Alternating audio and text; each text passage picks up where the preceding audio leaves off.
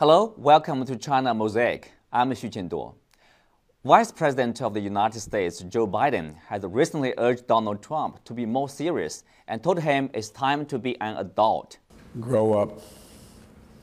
Time to be an adult. You're president. You got to do something. Show us what you have. That sums up quite well about Donald Trump since his election in early November.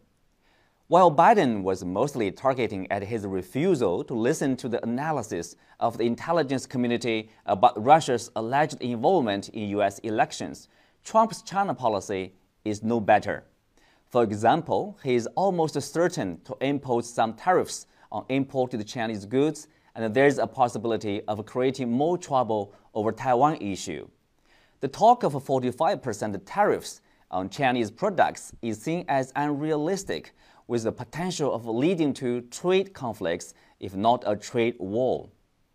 And there's little chance of any side winning that game. First of all, as the world's second largest economy, China has more than enough tools to fight back. For example, China is the third largest market of U.S. exports, such as corn, soybeans, and pork. Secondly, suppose there is a sudden increase of prices of Chinese goods in the U.S as a result of extra tariffs. How would the US consumers respond to that? Are they going to welcome the prospect of paying more in shoes and clothes in the stores? Very unlikely. The reality is China and the US are strongly interdependent. For example, China is the largest source of international students in the US. Chinese investments in the US has surpassed that from the US in China a couple of years ago. Trade is largely a win-win practice as China is transforming its economy into one relying more on consumption and services.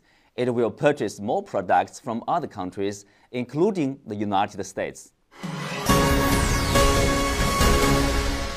Yes, there's a trade deficit on the side of the US, but that can't be resolved overnight or with a simplistic method like imposing 45% tariffs.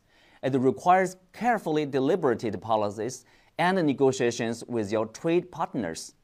Besides, the U.S. runs deficit with over 100 countries, and China is only one of them.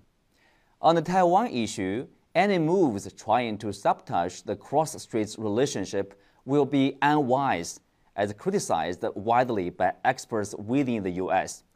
Those who understand the sensitivity of the Taiwan issue know that China will do whatever it takes to defend its national sovereignty and territorial integrity. If Taiwan issue runs out of control, we'll be talking about a disaster in the whole region, and the US will be held accountable for that.